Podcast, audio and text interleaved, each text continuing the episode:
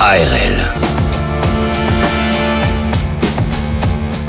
ARL dans Top UBB, votre nouvelle émission 100% actualité Union Bordeaux-Bec de 19h jusqu'à 19h45. On va traiter l'actualité de Top 14 de l'Union Bordeaux-Bec. On fera bien sûr l'avant-match. Ça y est, c'est la reprise du Top 14, l'avant-match face au Biarritz Olympique. On sera avec Damien Traille, l'ancien arrière du Biarritz Olympique et du 15 de France. Francis Laglaise, consultant ARL et ancien joueur du RC Toulon sera avec nous. Voilà le sommaire de ce Top UBB et bien sûr tout à l'heure de 19h45 à 20h30. Ce sera Top Marine et Blanc. On aura le temps de faire le sommaire tout à l'heure. Top UBB, c'est parti.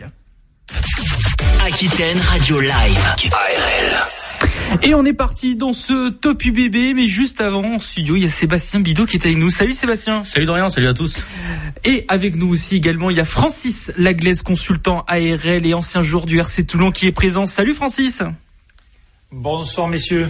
Bonsoir. Et aussi, on a notre premier invité jusqu'à 19h15. Il est journaliste chez Midi Olympique. Jérôme Prévost est avec nous. Bonsoir Jérôme. Bonsoir, bonsoir à tous. Alors mission, on va traiter un petit peu ben, l'actualité de, de, cette UBB. On est à 48 heures de ce premier match face au Biarritz Olympique. Euh, avant tout, Jérôme Prévost, journaliste euh, chez Midi Olympique. Euh, que retenez-vous un petit peu de, de la saison de l'Union Bordeaux qui s'est écoulée la, la saison dernière? Oula, ce que j'en retiens, euh, beaucoup de choses, euh, beaucoup de choses positives. Une demi-finale du top 14, une demi-finale européenne, euh, c'est pas rien.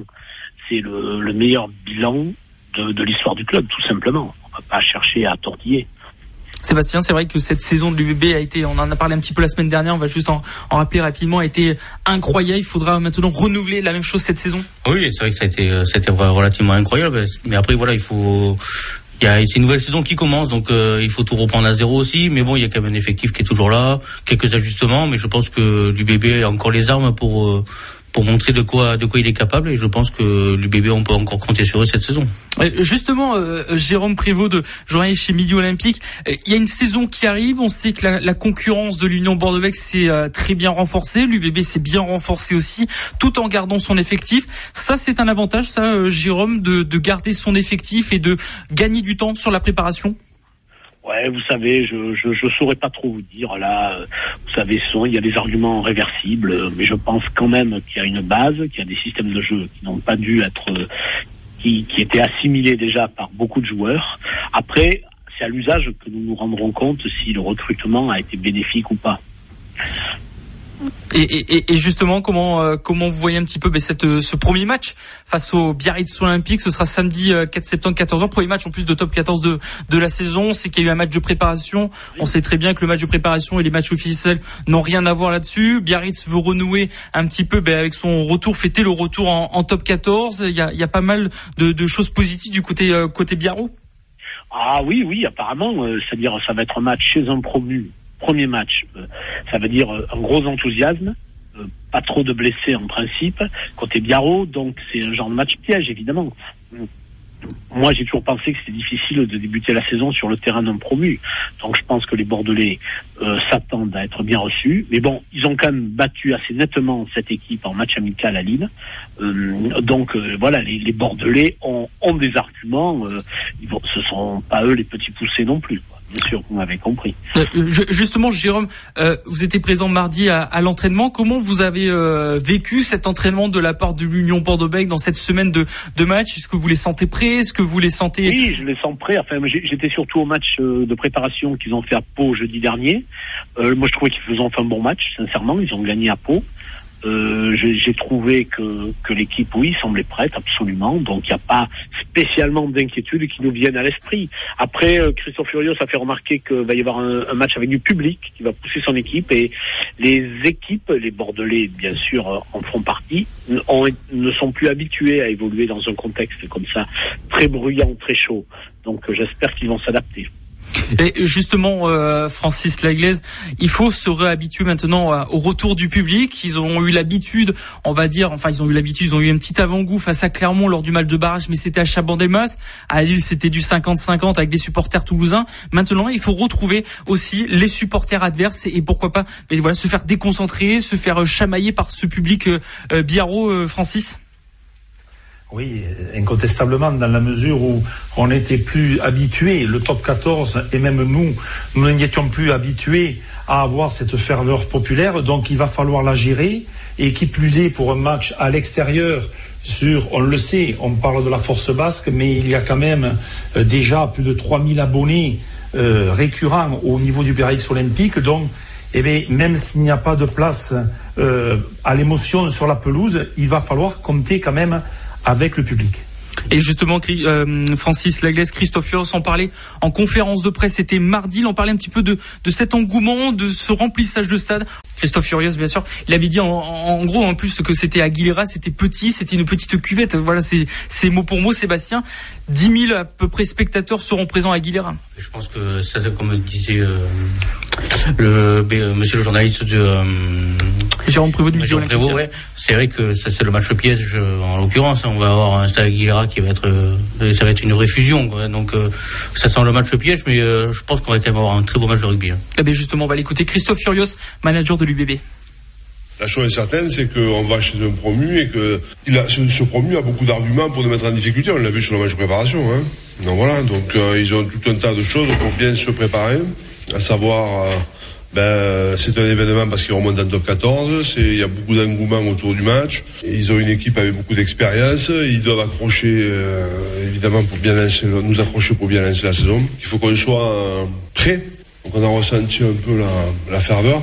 Et enfin, et, dernièrement, là, on aura vraiment, euh, on va jouer dans, je pense, je, je sais pas, mais dans un stade comble, qui est un, un petit stade, une cuvette, quoi. Donc, une cuvette. Ouais, c'est un premier match. Donc, euh, il faut bien lancer la saison. On se prépare pour ce, pour ce match. On se préparait pour ce match, pour le stade français, pour Castres et pour Brive. C'est le mois de septembre. Donc, le mois de septembre, il doit être, euh, on doit avoir des enseignements positifs, évidemment. Dans ce match, effectivement, comme toute série, il lance une série, mais j'ai la faiblesse de penser que Berry doit dire la même chose. Donc voilà, donc euh, il n'est pas capital. On va pas commencer sur le match et dire putain, il est capital. Euh, voilà, donc euh, on on met les pieds. On sera prêt. Christophe Furios, le manager de l'Union Bordeaux-Bègles. Jérôme Prévost, vous êtes plutôt d'accord avec les mots de, de Christophe Furios que ce match est certes important, mais il n'est pas non plus capital pour la suite de la saison. Oui, bien sûr, parce que si on va par là, tous les matchs sont importants. Bon, c'est un match à l'extérieur. Je pense que malgré tout, les équipes calculent euh, dans leur tête en se disant qu'il faut tout gagner à la maison et gagner trois, quatre fois à l'extérieur. Euh, je pense que c'est comme ça qu'elles appréhendent le futur. Donc oui, on va pas dire que le match est capital. Non, non, il y en aura d'autres après. Euh, donc euh, après, l'ambiance, etc. Est-ce que ça va pas jouer aussi sur l'arbitrage? C'est ça que, c'est-à-dire finalement est-ce que les joueurs sont sensibles à l'ambiance? Bon, on peut en discuter. Après, j'espère que ça va pas y avoir deux trois décisions en, défaveur du visiteur sous la pression d'un public très remonté. Eh justement, Francis Laglaise, on, se rappelle de ce match entre Biarritz et Bayonne, de l'accession au match où euh, techniquement il doit y avoir que 5000 supporters. Finalement, il y a eu plus. Il y en a qui ont réussi à, passer au travers de, la sécurité. Est-ce que ça peut déjouer l'Union Bordeaux-Bègles par rapport à ce que vient de dire Jérôme, par rapport à l'arbitrage, par rapport à tout ça? Oui, ça peut y contribuer une partie, mais à ce niveau-là, je pense que l'UBB a pris une telle dimension euh, déjà sportive sur le terrain et puis aussi au niveau, une maîtrise au niveau du staff, au niveau euh, de toutes les composantes de ce club, eh qui me font dire que euh, ils, font, ils ont la possibilité de gérer tout cela de façon remarquable en se concentrant uniquement, dans un premier temps peut-être, sur les fondamentaux, parce qu'on sait que cette équipe de l'UBB, elle a du caractère, elle a aussi un état d'esprit certain.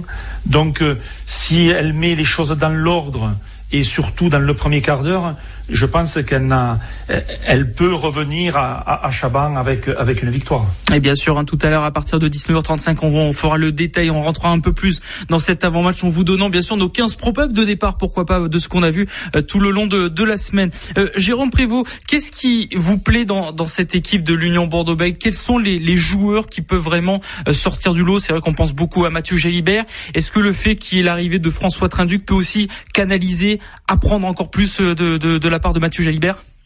Écoutez, non, sincèrement, je pense pas que Mathieu Jalibert, il, va apprendre de François Trinduc. que Mathieu Jalibert, il est déjà en équipe de France. Euh, il n'est pas titulaire euh, à tous les coups, mais il est, considéré comme un des meilleurs ouvreurs français. Non, mais je pense que François Trinduc, quand il va jouer, va beaucoup apporter lui aussi. C'est comme ça que je vois les choses. Oui, après Mathieu Jalibert, c'est lui qui, qui, est le facteur X de cette équipe. On va pas se mentir. C'est lui qui veut faire exploser les défenses, notamment par sa vitesse. Sébastien, plutôt d'accord par rapport à François Traduc. Voilà, ancien international, c'est un grand joueur quand même du 15 de France qui veut faire une petite dernière, une dernière répétition, une petite dernière, une dernière danse. Oui, il veut faire sa dernière danse. Je pense que, puis je pense que c'est un club quand même qui, euh, il peut se permettre aussi de, de, de, de briller aussi. Après, il va, je pense qu'il va emmener aussi sa, son expérience aussi auprès des, des petits jeunes du, euh, du club. Après, je pense qu'au niveau de de, ah, de Mathieu Jalibert, de Mathieu Jalibert, euh, voilà. Je pense qu'il a, il a pas peut-être pas grand-chose à lui apprendre. Je pense que Mathieu Jalibert est quand même, euh, c'est un grand garçon maintenant. Et le rugby, il est, il est dans la peau international français. Je pense que c'est pas une bonne complémentarité, c'est sûr. Après, voilà, je pense que ça va faire du bien peut-être pour le pour, les jeunes d'avoir un, d'avoir un gars comme ça dans, dans l'effectif. Allez, juste avant de, de, faire la première pause dans Top UBB, j'en profite, Jérôme Prévost, de, de, vous avoir parce que le Midi Olympique va sortir demain matin. Est-ce que vous pouvez nous dire un petit peu quels sont les, les grands titres qu'on peut, qu'on pourra retrouver dans, dans le Middle euh, demain? Ah, demain, euh, nous faisons des, euh, séries estivales. Là, il y a un article sur, euh, par exemple, André Boniface, que les plus anciens connaissent. Après, il y a la présentation de la journée de, de, top 14, bien sûr. il y a divers articles. Il y a aussi la présentation du Pro D2. il y a donc vous allez pouvoir équipe par équipe, avoir une idée du, rapport de force et de la façon dont les équipes ont préparé cette, ces échéances. Merci Jérôme Prévost de nous avoir euh, voilà, expliqué un peu ce que vous allez retrouver demain dans le Midi Olympique. Merci Jérôme Prévost d'avoir été avec nous euh, ce soir sur ARL pour nous parler un petit peu ben voilà, de, de l'Union Bordeaux-Bègles, faire un petit avant-match face au Biarritz Olympique et de retrouver bien sûr le Midi Olympique. ARL. 19h20, vous êtes sur ARL pour la deuxième partie de votre émission Top UBB. Après avoir reçu Jérôme Prévost, journaliste chez Midi Olympique, on est avec Damien Traille, ancien joueur du Biarritz Olympique et du 15 de France. Bonsoir Damien. Bonsoir. Merci d'avoir accepté notre invitation ce soir sur euh, ARL. Euh, Damien, on est à deux jours du début du, du top 14. Vous, en tant qu'ancien joueur du, du Biarritz Olympique, de la section paloise, une grande carrière avec le 15 de France. Est-ce que, en tant qu'ancien et surtout en tant que joueur, est-ce que c'est toujours quelque chose de particulier à, à 48 heures du début de, de la saison? Oui, bien sûr. Après, euh, après une grosse préparation physique qui a dû être faite partout, par toutes les écuries, du top 14 ils ont hâte de, de retrouver la compétition. Alors euh, certes, il y a eu des matchs amicaux, mais rien, rien ne vaut le, le début du championnat et, euh, et, la ferveur et surtout retrouver des stades remplis qui va donner un, peu plus d'engouement à notre sport. Alors le premier match de, ben, de l'Union Bordeaux-Bègles, ce sera face au Biarritz Olympique, votre ancien club, retour du Biarritz Olympique en top 14. Quel est votre regard après ces, ces années un petit peu compliquées du côté du BO de retrouver l'élite du rugby français?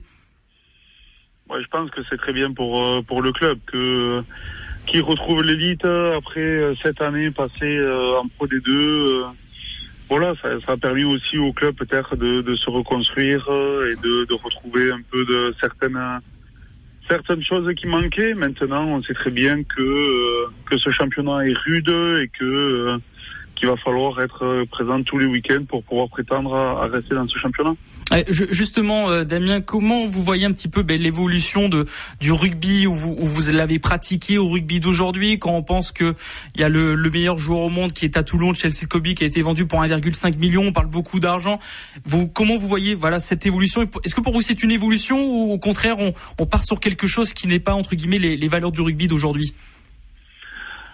Je pense que le professionnalisme euh, euh, rentre de plus en plus dans notre sport. Et je trouve qu'aujourd'hui, c'est malheureux de euh, qu'on voit des certains joueurs quitter leur leur équipe en pleine cours de saison pour rejoindre une autre écurie. On, se retrouve aujourd'hui au milieu du basket, du foot, qui qui qui ont ces pratiques. Et je pense que c'était c'était pas les valeurs qui qui étaient inculquées, en fait, du moins qu'on m'a inculqué dans notre sport. On avait un engagement avec avec le club, on signait un contrat de deux, trois ans. On, on allait au bout de ce contrat. Aujourd'hui, il y a d'autres enjeux qui rentrent en compte qui, qui font que ben, on arrive à, à des mercatos et j'ai peur que dans les années euh, qui arrivent, on aura des, des mercatos comme on peut avoir dans le foot, un mercato d'hiver et, et voilà. Francis Laglaise, ancien joueur du, RC Toulon et consultant pour est avec nous euh, ce soir. Francis, juste pour rebondir euh, sur cette question avant de, de rentrer un petit peu dans les souvenirs de, la carrière de Damien Trey, est-ce que Francis, tu partages ce, de, ce que vient de dire Damien sur, le, sur ce sujet-là? Euh, oui, tout à fait. Tout à fait. Bon, on n'est pas non plus les vieux combattants, mais c'est vrai que euh, les valeurs qui, nous ont été inculquées, que ce soit, moi je vois personnellement qu'au début de ma carrière à Bagnères ou à Lourdes, euh, ce sont des valeurs humaines de camaraderie. Et on était au départ avec des primes de match. Après, il y avait des contrats, mais les contrats où on restait fidèle aux valeurs et on s'identifiait au club, à la région où il y avait toute la famille qui était autour. Et on préférait eh se taper dans la main ou aller boire une bière après un match euh, plutôt que eh bien, euh, régulièrement de voir des joueurs qui quittent le club parce que, alors on ne peut pas non plus euh, les empêcher de quitter un club parce qu'il y a la manne financière, le rugby est passé professionnel, il faut vivre avec mais de plus en plus, les valeurs de ce sport sont en train de s'éteindre. Justement, Sébastien, un petit peu euh, voilà sur ce sur ce sujet qui est compliqué. C'est vrai qu'on parle de voilà de, de Colby d'un 1,5 million d'euros qui est parti au RC Toulon, vendu à Toulouse. C'est voilà, on parle maintenant de joueurs. On sait que depuis le mois de décembre, on peut partir là aussi. Un peu l'évolution du rugby et un peu peut-être d'être dénigré sur ça, Sébastien. Un peu mercato, quoi. On va dire du côté de, du rugby aussi maintenant. Après, c'est bon, on est, on est, encore loin, on va dire des, des sommes astronomiques du football, bien sûr. Mais bon, après, voilà, ça reste aussi le meilleur joueur du monde. Je pense qu'il a aussi une valeur. Donc euh, après, bon, 1,5 million, c'est vrai que c'est énorme dans le dans le monde du rugby. Après, j'espère qu'on va pas arriver dans des dans des trop hautes, trop hautes, des, chiffres beaucoup exorbitants. Mais euh, bon, après voilà, ça reste ça reste un très grand joueur. Et, pour moi, bon, je suis pas choqué encore pour l'instant, mais j'espère que ça va en rester là. Damien Traille, ancien joueur du Biarritz Olympique, de la section paloise et aussi du, du 15 de France, est avec nous ce soir sur ARL. On va revenir un petit peu voilà sur vos souvenirs de, de cette carrière incroyable. Euh, euh, Damien, quels souvenirs voilà gardez-vous de, de, de, de votre carrière? C'est une question un peu difficile parce que je suppose qu'il doit y avoir eu tellement de choses. On m'a souvent posé cette question. J'ai, pas, j'ai pas un souvenir particulier. Je pense qu'il y, y a tellement de tellement de choses. Je pense peut-être c'est la longévité que, que j'ai eue. J'ai euh, et je suis surtout tombé dans une bonne époque avec euh, avec des anciens qui m'ont euh, qui m'ont donné le goût de le goût de ce sport parce que quand on est jeune, qu'on intègre une équipe qui était à l'époque semi-pro, voilà, c'est c'est eux qui m'ont inculqué ce cet amour pour pour notre sport et, et aujourd'hui j'en serai toujours redevable parce que parce que j'ai vécu des moments fantastiques avec eux et qui encore aujourd'hui, on le voit dans notre sport, se perd aujourd'hui. Euh, je me rappelle des, des, époques où on restait deux heures, trois heures à table, on se battait dans le bus pour avoir une table pour jouer aux cartes. Aujourd'hui, c'est plus le cas et on est plus euh, posé sur les téléphones et avec un casque sur les oreilles que, que partager les choses ensemble. Et, je trouve c'est dommage parce que notre sport a besoin de ça, a besoin qu'on a besoin de se connaître en dehors du terrain, ce qui crée une amitié, et qui cette amitié qui est en dehors du terrain se retrouve obligatoirement après quand on a des, une compétition. Et justement, Damien, est-ce que c'est quelque chose que, que vous aimeriez euh, inculper à, à, la jeunesse? Pourquoi pas être dans, dans, dans, un club de rugby amateur, quelque chose comme ça? Est-ce que vous le faites déjà peut-être? Est-ce que c'est quelque chose qui, qui, vous tient à cœur sur, euh, sur ce sujet? J'avais toujours dit que quand j'arrêtais ma carrière, je, je m'impliquerais chez les jeunes pour... Euh, pour leur donner ce que le rugby m'a véhiculé comme, comme valeur, je me suis impliqué euh, pendant trois ans au, au, sein du Biarritz Olympique dans les catégories moins de 10 ans et moins de 12 ans. Euh, J'ai arrêté pour euh, différentes raisons euh, professionnelles et, et, personnelles, mais, euh, mais ce qui est sûr, c'est que je me, je me replongerai dans, dans ce sport. J'ai pas pu y passer euh, une, une, vingtaine d'années dans le, dans le milieu pro sans, sans y revenir, sauf qu'aujourd'hui j'ai d'autres occupations professionnelles qui me, qui me prennent du temps.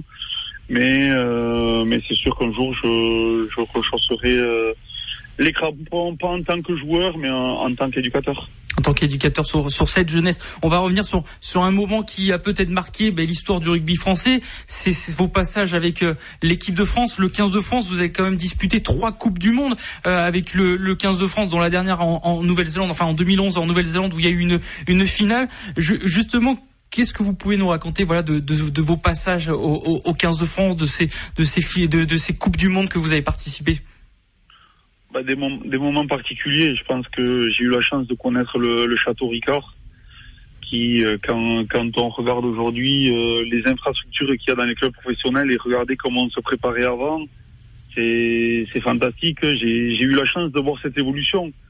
Euh, j'ai commencé le rugby parce que avec les pros, parce qu'il y en avait un qui avait mal au dos parce qu'on jouait à Toulon et l'autre il faisait les 3-8 et ce week-end-là il pouvait pas se libérer. Aujourd'hui, quand je l'explique aux jeunes, j'ai dit j'ai eu une chance inouïe parce qu'aujourd'hui ça ça n'existe plus. Donc euh, voilà, l'équipe de France ça a été 10 ans euh, 10 ans fantastiques avec des hauts, avec des bas, avec trois coupes du monde et des coupes du monde vécues de différentes façons. La première euh, en 2003, j'ai été euh, un peu aigri sur le moment parce que j'avais commencé ma, mes premières sélections en 2001 et j'étais tout le temps titulaire et je suis arrivé à la Coupe du Monde, j'ai, plus joué et je, et je, je l'ai mal pris. Mais au final, avec le recul, se dire que, que c'est, incompréhensible de, d'être comme ça parce que on n'était que 30 joueurs euh, à aller, à, à aller en Australie sur je sais pas combien qui prétendaient avoir une place. Donc euh, voilà, donc du coup les, les autres coupes du monde, je les ai abordées avec une autre euh, une, une autre implication pour pour du moins être euh, être le plus performant possible et si je si je l'étais pas pour euh, en étant sur le terrain euh, quand j'étais en dehors le, le transmettre au groupe. Et est-ce que c'est l'une de vos plus grandes fiertés de votre carrière euh, rugbystique par rapport à, à ces passages à la Coupe du Monde avec le 15 de France? Non, non, parce que ben, il y a la première Marseillaise. Je pense que cette première Marseillaise. euh, 10 novembre c'est un 2001. moment- C'est un moment fantastique euh, devant devant notre public, euh, devant ma famille. euh, voilà, no- notre premier tournoi, notre premier grand chelem. euh, et c'est surtout que j'ai découvert l'équipe de France euh, avec euh, avec des personnes que la, la semaine avant je regardais à la télé. Donc euh, donc voilà, tout ça, tout ça a été très vite pour moi et, et j'ai eu la chance pendant pendant dix ans de, de porter ce de porter ce maillot et et, et quand on y est, on s'en rend pas compte, mais qu'en fait, quand on a fini sa carrière, quand on discute avec des gens et quand on regarde un peu le parcours qu'on qu'on a eu, ben oui, on se rend compte de, de, de ce que, de ce que j'ai vécu et, et pour moi, c'est une fierté. Sébastien Bidot avait une question à vous poser concernant le, le 15 de France. Ouais, le- j'allais- moi j'allais revenir sur la date du 10 novembre 2001. Justement, vous en parliez, euh, Damien. C'est votre première sélection en équipe de France face à l'Afrique du Sud, et euh, je pense que pour vous, euh, ça devait être un moment euh, exceptionnel. Et notamment cette pénalité que vous tentez depuis votre camp et qui passe, vous avez dû recevoir une, une pression énorme. Une pression, je sais pas sur le moment parce que ben, quand on est jeune, on se, on se pose beaucoup de questions. Euh, je me suis dit, ben, je la tente. Au pire, je, au pire, je la rate. C'était, c'était longue distance. C'est, c'est peut-être moins important qu'une pénalité de, de 22 en face. Je pense qu'on a moins de pression de, de 50, euh, un peu plus de 50 que de 22 en face. Et voilà, l'insouciance, la jeunesse a fait que, ben, que ça m'a réussi et que voilà, ce, ce moment, ce moment précis, je m'en rappellerai, je m'en rappellerai toujours. On parlait d'évolution tout à l'heure par rapport au rugby, par rapport à ces transferts qu'il y a aussi, mais aussi une évolution rugbystique côté entraînement, côté stratégie. J'ai pu écouter votre passage sur le, podcast euh, la, Cravate. En même temps, je fais une publicité parce que c'est un très bon travail ce qu'il fait. Vous avez parlé notamment à votre retour de, la section paloise que euh, par rapport au, au GPS, par rapport à tout ça, que vous n'étiez pas habitué et que c'était tout nouveau pour vous tout ça. Ah mais ça c'est c'est une grande évolution dans notre sport. Euh, alors déjà il y avait une évolution avec les stats. Euh, voilà. alors les stats ça voulait tout et parce que on voyait certains sprinter alors qu'il n'y avait pas besoin de sprinter, on voyait certains aller plaquer alors qu'il n'y en avait pas besoin. Après est arrivé les GPS et, et moi quand je suis revenu à Pau, je revenais de de top 14, je revenais dans mon club formateur, la section paloise qui était en Pro D2, j'avais envie de prouver que que je venais pas là en pré-retraite et que j'avais de l'ambition pour notre club. Et euh, au bout de, je sais pas, trois quarts d'entraînement, le, euh, le préparateur physique il m'appelle, il me dit Damien, tu t'arrêtes euh, de t'entraîner. Je dis comment ça, j'arrête de m'entraîner? Mais je dis t'es fou quoi. Je moi je viens d'arriver, j'ai mal nulle part. Il dit non non, les données GPS ont dit que tu avais assez couru par rapport à la séance que j'avais demandé. Voilà. Donc, euh, mais tout ça, c'est une évolution, c'est une évolution de la performance. Donc, c'est pour ça qu'aujourd'hui, on peut pas comparer notre sport d'aujourd'hui avec même il y a celui de 10 ans, parce que la préparation, elle elle a évolué, elle évoluera tout le temps. Aujourd'hui, on est beaucoup plus sur la préparation individualisée que sur la préparation collective. J'ai commencé, on faisait la préparation avec les piliers, on faisait les footings avec les piliers, on faisait le physique avec les piliers. Aujourd'hui, on ne demande pas du tout la même chose sur un terrain. Donc euh, c'est des évolutions et il y en aura encore dans les, dans les années à venir. Et est-ce que vous comprenez, euh, il y avait Christophe le manager de l'UBB, qui avait fait une sortie après une défaite face à Lyon l'année dernière, qui avait dit maintenant on va faire des entraînements sans GPS. Est-ce que vous sentez que peut-être certaines équipes, euh, enfin peut-être le fonctionnement du rugby d'aujourd'hui, se focalisent trop sur les sur les chiffres, sur les statistiques, sur sur les sur tout ça et plus sur entre guillemets sur le côté humain? D'un côté oui, je dirais d'un côté non. Euh, je parle pour l'avoir vécu avec vous, euh, notamment euh, tout ce qui est préparateur physique, kiné docteur. C'était aperçu quand même qu'avec cette gestion des temps des entraînements par rapport à, à la charge de travail, ils avaient beaucoup moins de, de, blessures. Après, certains moments, oui, certaines équipes, notamment sur des matchs, j'entends qu'il faut faire un coaching à la 50e, à la 60e parce qu'il a assez couru ou quoi. Euh, ça, par contre, je suis, je suis plus sceptique parce que sur un match, quand un joueur est dans son match et qui tient euh, et qui tient son rôle, je pense que des fois c'est dangereux de faire rentrer une personne qui va peut-être. Euh, c'est difficile d'être remplaçant et rentrer en cours de match et généralement c'est eux qui font la différence. Donc euh, sur ce côté, je suis un peu plus sceptique. Euh, une, petite question euh, pour revenir sur, le 15 de France. Est-ce que vous avez eu l'occasion de, de, regarder les dernières performances du, du 15 de France? On sait qu'il y a une Coupe du Monde 2023 qui arrive en France, euh, voilà, que ce soit à Paris, à Bordeaux, à Marseille, dans, les matchs. Euh, Qu'est-ce que vous pensez un petit peu ben de cette génération euh, des Romain Tamac, des Antoine Dupont, euh, des, des Mathieu Jalibert, cette génération du 15 de France? Ben, C'est une grosse génération. Hein. C'est une génération déjà qui a connu des titres avec les moins de 20. C'est euh, d'après ce qu'ils montrent euh, sur et en dehors des terrains, ça a l'air des, des, garçons posés qui ont euh, la tête sur les épaules et euh, et, et, qui s'enflamment pas. Je pense que ils ont réussi avec le staff, parce que le staff il doit y être pour beaucoup, à créer quand même une identité 15, de France avec avec des, des valeurs, des valeurs qui étaient perdues un peu en sélection depuis depuis quelques années et ça se ressent sur le terrain. On sent aujourd'hui une cohésion, une cohésion dans ce groupe. Alors certes, avec les résultats, c'est beaucoup mieux.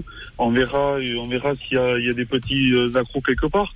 Mais aujourd'hui, on sent cette confiance dans le groupe et on l'a senti encore cette, cet été, cette tournée en Australie qui était euh, euh, indiquée comme très dangereuse avec un groupe remanié et a prouvé qu'il y avait le, le potentiel dans, dans, notre championnat d'avoir deux équipes compétitives. Et est-ce que vous sentez que cette génération de ce 15 de France peut arriver au niveau que vous avez en 2011 avec des Thierry Dussautoir, avec des Manolari Nardoki, tous ces grands joueurs qui avaient à l'époque, est-ce que vous sentez que cette génération peut être du même niveau que la vôtre?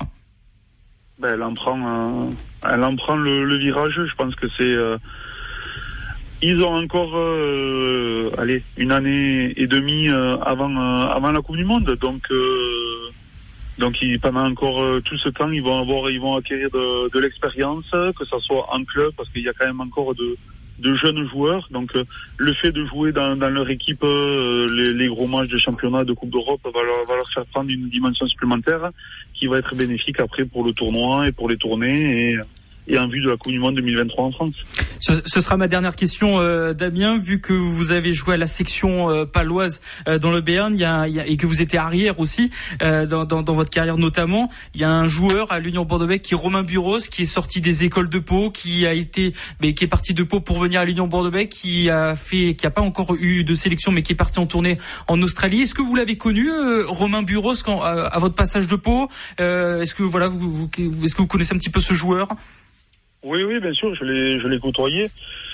Je pense qu'il espérait que je j'arrête plus vite pour pouvoir pour pouvoir jouer. C'est-à-dire quand c'est qu'il arrête le vieux.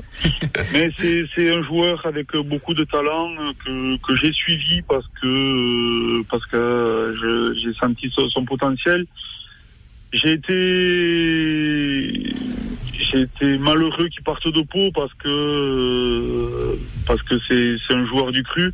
Mais voilà, Pau lui garantissait pas du temps de jeu contrairement à, l'Union Bordeaux-Bègle. Je suis très heureux pour lui du, du parcours qu'il fait euh, aujourd'hui euh, avec ce club. Et malheureusement, il n'a pas été récompensé. Mais déjà être appelé dans le groupe, faire partie, être dans les petits papiers, ça prouve qu'il a ce potentiel et je lui souhaite un jour, et, et j'en suis persuadé qu'il qu qu portera cette tunique bleue. Et, et, et, justement, quels sont les peut-être les petits défauts, les, les, petites choses qui manquent à Romain Buros pour qu'il soit voilà un titulaire à discuter avec le 15 de France? On a avec Melville Jaminet était titulaire qui jouait en Pro D2 avec Perpignan. Qu'est-ce qui manque encore à, à ce joueur à Romain? Il manque ben, un peu plus de, de conscience peut-être. Euh, je pense que euh, le fait qu'il ne bute pas était peut-être un frein à, à ce qu'il fasse partie d'un des tests. Voilà, je pense que euh, si euh, l'Union Bordeaux-Bègles continue sur euh, la dynamique des, deux dernières saisons en mettant du jeu comme ils mettent en place, il va il va s'épanouir dans ce jeu. C'est ce qu'il a besoin d'espace, de ballon et, et je suis sûr que que ça va le permettre de prendre une dimension supplémentaire pour pour arriver à à ce, ce numéro 15 en bleu. Merci Damien Traille d'avoir été avec nous ce soir sur ARL pour euh, se remémorer euh, tous ces souvenirs, pour parler un petit peu, ben, notamment ben, voilà de, de Romain Bureau qui était avec l'Union Bordeaux. C'était un plaisir. Merci Damien d'avoir été avec nous ce soir en direct euh, sur ARL. Damien Traille, ancien joueur du, du Biarritz Olympique et du 15 de France. Il nous reste à peu près plus de 5 minutes encore avec Sébastien et, et- et Francis Laglaise. Francis, on, on va continuer à parler un petit peu voilà de, de, de cet avant-match face au face au Biarritz Olympique. Mais juste avant, messieurs, on va écouter Jean-Baptiste Dubier, le trois quarts centre de l'Union Bordeaux. C'était en conférence ce mardi. Il parle notamment de Biarritz. On l'écoute. L'atmosphère, c'est euh, c'est la préparation du, début de championnat, quoi. Impatient d'attaquer. On a on a bien préparé nos, nos matchs amicaux. On a une une intersaison euh, plutôt plutôt courte et intense, parce qu'on avait fait le choix d'avoir une bonne coupure hein, par rapport à la saison dernière. Et donc là, impatient impatient de rattaquer, ouais, de reprendre le le chemin des terrains avec euh, avec du public. Euh, oui, parce que, enfin, oui et non. Euh, nouveau costume, euh, oui, parce qu'on s'est qualifié, euh, non, parce qu'on n'a rien gagné. Après, c'est sûr que bon, euh, on a montré la saison dernière qu'on avait été présent sur tous les tableaux. Ça montre qu'on qu'on a des ambitions et qu'on continue à, à grandir et à évoluer chaque saison. Donc ça, c'est important. Ce qui est sûr, c'est qu'on sera attendu à, à Biarritz et dans les autres clubs. Euh, ouais, ouais. Après, c'est sûr, c'est sûr que bon, quand tu quand tu changes pas euh, trop de joueurs et des joueurs euh, majeurs dans l'épine dorsale de l'équipe, euh, c'est sûr que bon, mais tu tu tu vas plus vite sur les terrains dès le dès le premier jour d'entraînement. On est on a on a de suite euh, attaqué sur les terrains, donc c'est ça qui est aussi important et pour pouvoir retrouver notre notre façon de jouer, notre système de jeu. L'arrivée de François. Euh, Trenduc avec son regard extérieur sur un poste de, de 10 est, est important aussi. Et euh, il a il a facilement hein, su euh, se mettre dans le moule euh, par ses de par ses capacités et sa, sa qualité de joueur. Donc c'est sûr que on a des joueurs d'expérience qui sont arrivés aussi des jeunes joueurs qui, ont, qui sont remplis de, de fougue et d'envie. Donc euh, c'est vrai que ça faisait un bon mélange Jean-Baptiste Dubier, le trois quarts centre de l'Union Bordeaux-Bègles. Francis, on est à 48 heures de ce match face au Biarritz Olympique. On sait que ce sera, sera, ça a hum, rien à voir avec le match de préparation qu'il y a eu, même s'il y a eu la victoire. Francis, à quoi s'attendre samedi après-midi? Un match, euh, à, mon avis, très compliqué pour l'UBB, dans la mesure où eh on voit cette équipe euh, du Biarritz Olympique euh, qui va être un petit peu dans un état d'esprit double entre l'excitation de euh, continuer sur cette dynamique positive et aussi la peur, l'appréhension du niveau, parce qu'elle va s'étalonner, ça fait sept ans que le BO n'a pas joué un match de haut niveau, donc elle va s'étalonner, donc il va y avoir certainement un peu d'appréhension, mais on, le voit, elle a construit euh, toute cette campagne en Pro D2 sur une défense solide, sur des joueurs d'expérience.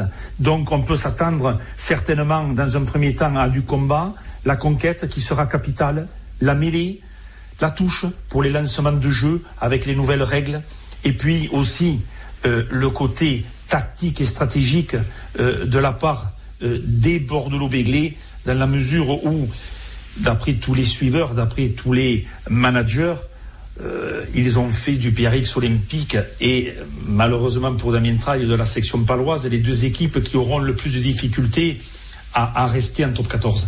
Est-ce que le, le Biarritz Olympique, euh, Francis, avant que tu nous donnes peut-être un, un 15 probable de, de l'Union Brevet, est-ce que le Biarritz Olympique est plus capé, plus solide par rapport au, au SU Agen de la saison du SU Agen de, de l'année dernière? Est-ce que on voit un Biarritz Olympique pareil faire 26 matchs, 26 défaites, ou au contraire peut embêter quelques équipes en rapportant des points à droite à gauche, Francis?